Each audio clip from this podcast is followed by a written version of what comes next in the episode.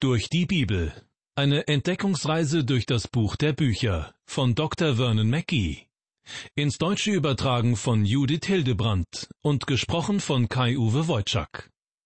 Ich begrüße Sie herzlich zu unserer Sendereihe Durch die Bibel.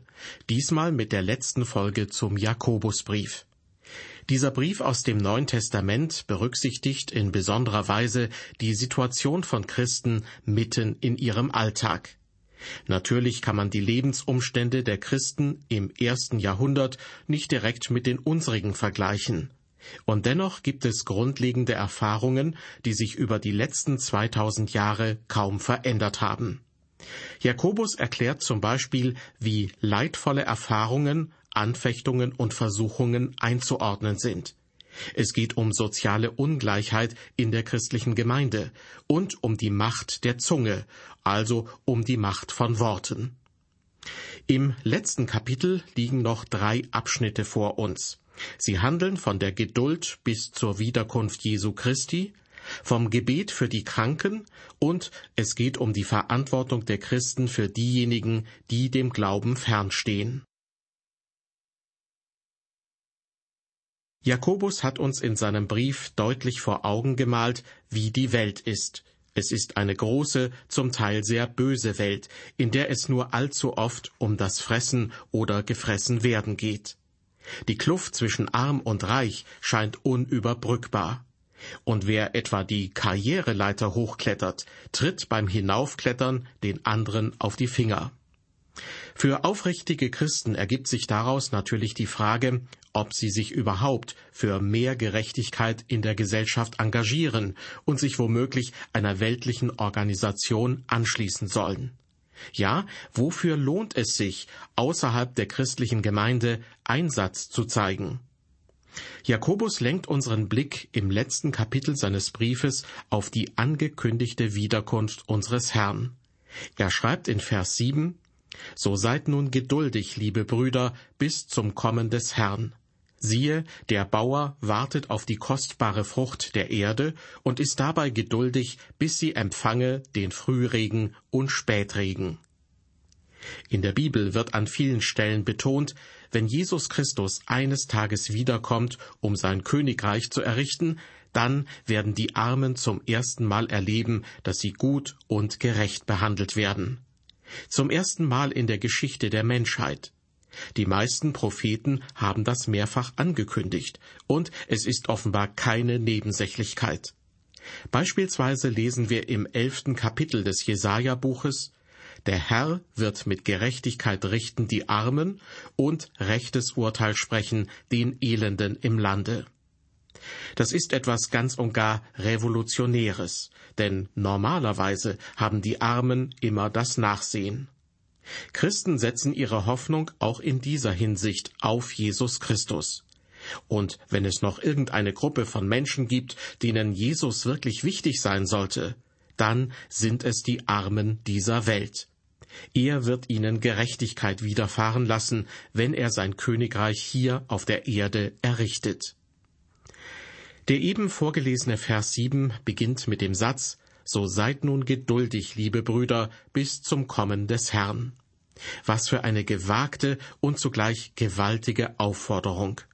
Es braucht schon einen festen Glauben, um darauf zu vertrauen, dass das Kommen Jesu alles gerade rücken wird, was bisher in der Welt schiefläuft.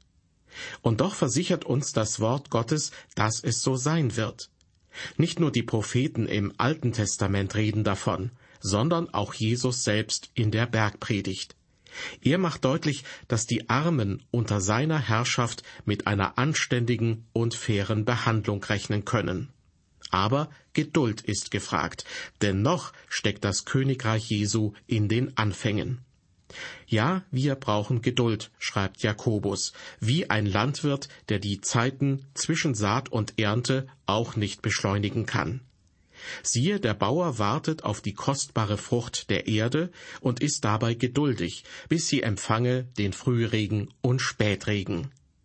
Mit anderen Worten, wenn der Bauer sein Korn sät, geht er auch nicht bereits am nächsten Morgen auf das Feld, um zu schauen, ob es schon reif ist zur Ernte.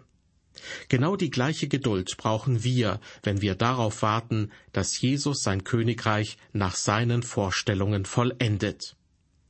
Es wird oft gesagt, dass Christen die Ernte einfahren, wenn sie nach draußen gehen und das Wort Gottes verkündigen, zum Beispiel im Rahmen einer Evangelisation.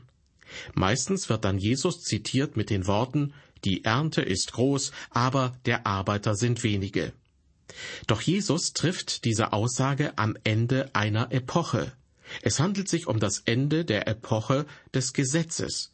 Er sagt diesen Satz zu seinen Jüngern, als er sie zu den verlorenen Schafen Israels aussendet und nicht in die ganze Welt. Erinnern wir uns, dass jede Epoche mit einem Gericht geendet hat. Auch die jetzige Epoche wird im Gericht Gottes enden. Das wird die Ernte sein. In Matthäus 13 kündigt Jesus an, dass er seine Engel senden wird, um die Ernte einzubringen. Meiner Meinung nach sind es also nicht die Christen, die ernten, sondern der Herr ist derjenige, der die Spreu vom Weizen trennt. Jetzt noch einmal die Frage, was tun wir, wenn wir das Wort Gottes verkündigen? Meiner Meinung nach besteht meine Aufgabe darin, ein Sämann zu sein. Ich verkündige das Wort Gottes und es gibt keine andere Aufgabe in der Welt für mich, als es ganz einfach wie Samenkörner auszustreuen bzw. weiterzugeben. Ich sähe ganz einfach. Manches fällt auf guten Boden, vielleicht nicht allzu viel davon, aber dennoch einiges. Und egal wie viele Jahrhunderte Kirchengeschichte schon hinter uns liegen, wir sollen diese Aufgabe in der Haltung tun, dass der Herr bald wiederkommt. Und so ermuntert Jakobus die Christen in Vers 8 unseres Bibeltextes, Seid auch ihr geduldig, eben wie der Bauer, der gesät hat und auf Regen wartet, und stärkt eure Herzen, denn das Kommen des Herrn ist nahe. In der Bibel wird uns von der ersten bis zur letzten Seite gesagt, dass wir im Licht des Kommens Christi leben sollen. Wir sollen die Gewissheit im Herzen haben, dass Jesus Christus bald kommt. Davon auszugehen, dass es noch lange dauern wird oder dass nicht wirklich damit zu rechnen ist, das wäre die falsche Herzenshaltung. Wir sollen so leben, als würde Jesus jeden Moment wiederkommen. Das betont auch Jakobus in Vers 9. Er schreibt, Seufzt nicht wieder einander, liebe Brüder, damit ihr nicht gerichtet werdet. Siehe, der Richter steht vor der Tür. Stellen Sie sich einmal vor, der Herr kommt in dem Moment wieder, während Sie mit jemandem im Gericht sitzen. In dem Moment wären Sie plötzlich derjenige, der von Jesus gerichtet wird. Was Jakobus hier sagen möchte, ist Folgendes. Bringen Sie Ihr Haus in Ordnung, ordnen Sie Ihre Angelegenheiten, bevor er kommt, denn sonst wird er das für Sie tun, wenn Sie es nicht machen. Als Christen sollten wir diese Aufforderung wirklich ernst nehmen. Und wir haben darin auch gute Vorbilder, wie Jakobus uns in Vers 10 mitteilt. Nehmt, liebe Brüder, zum Vorbild des Leidens und der Geduld die Propheten, die geredet haben in dem Namen des Herrn. Die Propheten des Alten Testaments sind unsere Vorbilder. Sie litten und sie waren geduldig, während sie die Menschen aufgerufen haben, ihr Leben in Ordnung zu bringen. Vers 11. Siehe, wir preisen selig, die erduldet haben. Von der Geduld Hiobs habt ihr gehört und habt gesehen, zu welchem Ende es der Herr geführt hat. Denn der Herr ist barmherzig und ein Erbarmer. Von der Geduld Hiobs habt ihr gehört, heißt es hier am Anfang von Vers 11. Als ich das Buch Hiob gelesen habe, hatte ich den Eindruck, dass Hiob eigentlich ein sehr ungeduldiger Mensch war. Aber er lernte geduldig zu sein. Weiter schreibt Jakobus, und ihr habt gesehen, zu welchem Ende es der Herr geführt hat, denn der Herr ist barmherzig und ein Erbarmer. Anders ausgedrückt, der Herr ist voller Mitleid und liebevollem Erbarmen. Man muss das Buch Hiob bis zum Ende durchlesen, um festzustellen, dass Hiob eine wichtige Lektion gelernt hat und dass der Herr wirklich barmherzig und wohlwollend mit ihm umgegangen ist. In Vers 12 unseres Bibeltextes folgt nun noch ein weiterer Ratschlag. Jakobus schreibt, Vor allen Dingen aber, meine Brüder, schwört nicht, weder bei dem Himmel noch bei der Erde noch mit einem andern Eid. Es sei aber euer Ja ein Ja und euer Nein ein Nein, damit ihr nicht dem Gericht verfallt. Mit anderen Worten, liebe Hörer, wenn Sie jemandem ein Versprechen geben, dann sollte das so sein, als würden Sie in einem Gerichtssaal vor einem Richter und in der Anwesenheit von Zeugen eine Aussage machen. Alles, was Sie sagen, sollte der Wahrheit entsprechen. Ich kann mich noch gut daran erinnern, wie mein Vater eines Tages zur Bank ging, um sich Geld zu leihen für die Anschaffung einer Baumwollentkörnungsmaschine. Der Mann am Bankschalter hatte gerade keine Zeit und gab ihm deshalb in aller Eile das Geld und sagte Hier, nimm das Geld und geh. Aber ich habe doch noch gar nicht unterschrieben, erwiderte mein Vater. Ich werde nie vergessen, was der Bankangestellte daraufhin zu ihm gesagt hat. Wenn du sagst, dass du das Geld zurückzahlen wirst, dann ist das für mich genauso gut, als würdest du ein Stück Papier unterschreiben. Also komm einfach in ein paar Tagen noch einmal vorbei, um zu unterschreiben. Ich habe meinen Vater hier als großes Vorbild gesehen. Auf ihn konnte man sich verlassen. Auch unser Wort sollte genauso verlässlich sein, als würden wir ein Stück Papier unterschreiben. Dies ist leider nicht bei allen Christen so. Manchen kann man einfach nicht trauen, selbst wenn sie einen Eid auf einen ganzen Stapel von Bibeln schwören würden. Vor solchen Leuten muss man sich wirklich in Acht nehmen. Mit Vers 13 in unserem Bibeltext beginnt ein neuer Abschnitt und er handelt vom Gebet. Jakobus schreibt, Leidet jemand unter euch, der bete? Ist jemand guten Mutes, der singe Psalmen? Jakobus sagt hier, dass diejenigen, die leiden, beten sollen, und wer guten Mutes ist, soll Psalmen singen. Für mich ist das praktisch eine Aufforderung, in jeder Situation echt und aufrichtig zu sein. Wem es schlecht geht, der braucht nicht so zu tun, als würde es ihm gut gehen, der braucht keine fröhlichen Loblieder zu trällern. Und umgekehrt, wer fröhlich ist, der darf dies auch ruhig zeigen. Jakobus ist hier ganz nüchtern. Er weiß, dass es auch den Christen nicht immer gut geht. Manch einer sitzt vielleicht nach einer langen, anstrengenden Woche erschöpft im Gottesdienst oder steckt mittendrin in einer schwierigen Lebenssituation. Dann wäre es nicht ehrlich, so zu tun, als wäre man glücklich und voller Lebensfreude. Mit der Freude an Gott und über das, was Jesus für mich getan hat, als er am Kreuz für mich starb, hat das allerdings nichts zu tun. Meine Freude am Herrn ist unabhängig von den Umständen, in denen ich gerade stecke. Nicht umsonst heißt es in einem alten Kirchenlied In dir ist Freude in allem Leide. Zu Gott können wir so kommen, wie wir sind. Vor ihm brauchen wir uns nicht zu verstellen, sondern können ihn um Hilfe bitten. Und es ist auch möglich, für andere Christen Fürbitte zu tun. So schreibt Jakobus in Vers 14, ist jemand unter euch krank, der rufe zu sich die Ältesten der Gemeinde, dass sie über ihm beten und ihn salben mit Öl in dem Namen des Herrn. Was hier beschrieben wird, ist eine wirklich wohltuende Möglichkeit. Wenn jemand krank ist, dann muss er mit seinem Leid nicht alleine bleiben. Er darf und soll die Ältesten der Gemeinde rufen. Sie beten über ihm und salben ihn mit Öl im Namen des Herrn. Das heißt, dass sie den betreffenden Menschen Gott besonders ans Herz legen und um Heilung bitten. Dieser Brauch ist leider heute in vielen Gemeinden nicht mehr alltäglich. Oft ist es so, dass man erst zu den Ärzten geht und erst dann, wenn die Ärzte mit ihrer Weisheit am Ende sind, werden die Ältesten zum Gebet gerufen. Das ist schade, und ich möchte Mut machen, diese Anweisung von Jakobus wieder neu zu entdecken. Gemeinde ist nicht nur für die Menschen da, denen es gut geht, sondern auch für diejenigen, die leiden. Auch sie gehören zur Gemeinschaft dazu. Leid und Krankheit gehört zum Leben dazu, auch zum Leben von Christen. Vielleicht haben manche aber auch Scheu, die Ältesten zu rufen und sich salben zu lassen, weil es Vorfälle gibt, wo ärztliche Hilfe abgelehnt wurde oder durch das Weglassen von Medikamenten sogar Menschen gestorben sind. Vor vielen Jahren hat es in der Nähe von Los Angeles einen solchen Fall gegeben. Er verdeutlicht, wie dieses Wort von Jakobus auch missbraucht werden kann. Und zwar hat ein Vater seinem kleinen Sohn kein Insulin mehr gespritzt, was für den Jungen jedoch lebensnotwendig war. Der Vater war der Meinung, dass Gott seinen Jungen heilen möchte. Tragischerweise ist dieser Junge aber gestorben, bevor jemand den Vater von seinem Tun abbringen konnte. Und der Vater, er war dann der Meinung, der Herr wird meinen Sohn von den Toten auferwecken, denn er wurde doch gesalbt. Aber auch das ist nicht geschehen.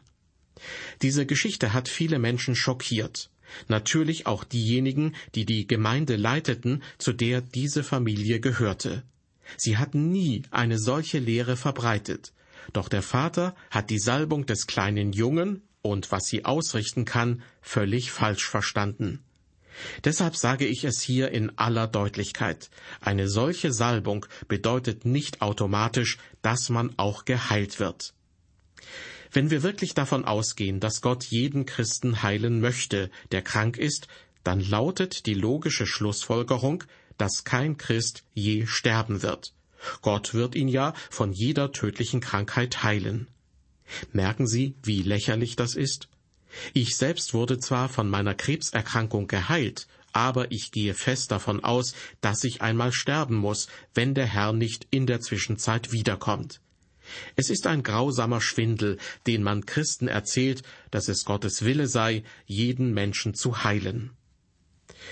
Der Anfang von Vers 14 klingt beim ersten Hinhören fast wie eine Frage. Ist jemand krank unter euch?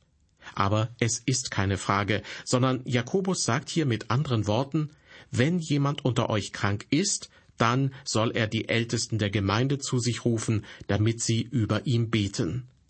Und das Zweite, was die Ältesten tun sollen, sie sollen ihn salben mit Öl im Namen des Herrn. Es gibt im Griechischen zwei Wörter, die im Neuen Testament mit Salben übersetzt werden. Das eine wird im religiösen Sinn verwendet und lautet Chrio. Von diesem Wort wird Christos oder lateinisch Christus abgeleitet. Christus war der Gesalbte. Es bedeutet, jemanden mit einer parfümierten Salbe oder mit Öl zu salben. Dieser Begriff wird im Neuen Testament nur fünfmal verwendet und er bezieht sich immer auf die Salbung Jesu von Gott, dem Vater, durch den Heiligen Geist. Das zweite Wort für Salben heißt im Griechischen Aleipho. Dieser Begriff wird an vielen Stellen im Neuen Testament verwendet. Zum Beispiel lesen wir in Matthäus 6, Vers 17, Wenn du aber fastest, so salbe dein Haupt und wasche dein Gesicht. Sich zu salben bedeutet hier ganz schlicht, dass man Öl auf seine Haare geben soll, damit man ordentlich aussieht. Ein Kommentator erklärt, dass Aleipho für das Salben im alltäglichen und weltlichen Zusammenhang gebraucht wird und Chrio im heiligen und religiösen Zusammenhang. In unserem Text verwendet Jakobus das Wort Aleipho und damit steht fest, wenn die Ältesten einer Gemeinde kommen, um einen Kranken zu salben, dann heißt das lediglich, dass sie ihn mit Öl einreiben. Jakobus macht hier in unserem Bibeltext meines Erachtens einen sehr praktischen Vorschlag. Er sagt im Prinzip, rufe die Ältesten und gehe zum besten Doktor, den du bekommen kannst. Wir sollen also zum Arzt gehen, uns behandeln lassen und uns gegebenenfalls Medizin verschreiben lassen. Denn das Wort Salben bezieht sich hier, meiner Meinung nach, nicht auf eine religiöse Handlung. Aber Jakobus ist auch ein Mann des Gebets. Dem Kranken wird empfohlen, er rufe die Ältesten zum Gebet. Das ist der Grund, warum ich andere bitte, für mich zu beten, wenn ich krank bin. Ich glaube an das Priestertum aller Gläubigen. Und auch Jakobus macht das in den Versen 15 und 16 deutlich und das Gebet des Glaubens wird dem Kranken helfen. Und der Herr wird ihn aufrichten, und wenn er Sünde getan hat, wird ihm vergeben werden. Bekennt also einander eure Sünden und betet füreinander, dass ihr gesund werdet. Des gerechten Gebet vermag viel, wenn es ernstlich ist. Das ist eine wirklich mutmachende Zusage, und das Gebet des Glaubens wird dem Kranken helfen. Ich bin davon überzeugt, dass wir Gottes Leute bitten sollen, für uns zu beten, wenn wir krank sind. Weiter heißt es hier, bekennt also einander eure Sünden und betet füreinander, dass ihr gesund werdet. Meine Meinung dazu ist, wir sollten Sünden in erster Linie Gott bekennen. Doch es ist oft auch angebracht, Sünde gemeinsam mit einer anderen gläubigen Person vor Gott zu bringen. Wie auch immer, wichtig ist, dass die Sünde Gott gebracht wird. Johannes schreibt in seinem ersten Brief in Kapitel 1, Vers 9, wenn wir aber unsere Sünden bekennen, so ist er treu und gerecht, dass er uns die Sünden vergibt und reinigt uns von aller Ungerechtigkeit. Dieser Vers macht mir deutlich, dass ich keine Sünden vergeben kann, selbst als Pastor nicht. Aber ich kann die Vergebung, die Jesus schenkt, einem anderen Menschen zusprechen. Weil Jesus mir vergibt, versetzt er mich auch in die Lage, Menschen zu vergeben, die sich an mir schuldig gemacht haben. Des gerechten Gebet vermag viel, wenn es ernstlich ist, schreibt Jakobus weiter. Er war ein Mann des Gebets. Man nannte ihn sogar den Mann mit den Knien eines Kamels, weil er vermutlich viel Zeit auf den Knien und im Gebet verbrachte. Und deshalb erwähnt er in den Versen 17 und 18 auch einen anderen besonderen Mann des Gebets, nämlich Elia. Jakobus schreibt, Elia war ein schwacher Mensch wie wir, und er betete ein Gebet, dass es nicht regnen sollte, und es regnete nicht auf Erden drei Jahre und sechs Monate. Und er betete abermals, und der Himmel gab den Regen, und die Erde brachte ihre Frucht. Können Sie sich das vorstellen? Ganze dreieinhalb Jahre betätigte sich Elia als eine Art Wettermann. Dreieinhalb Jahre lang hat Gott den Regen zurückgehalten. Es gab keinen Regen, solange Elia nicht darum bat.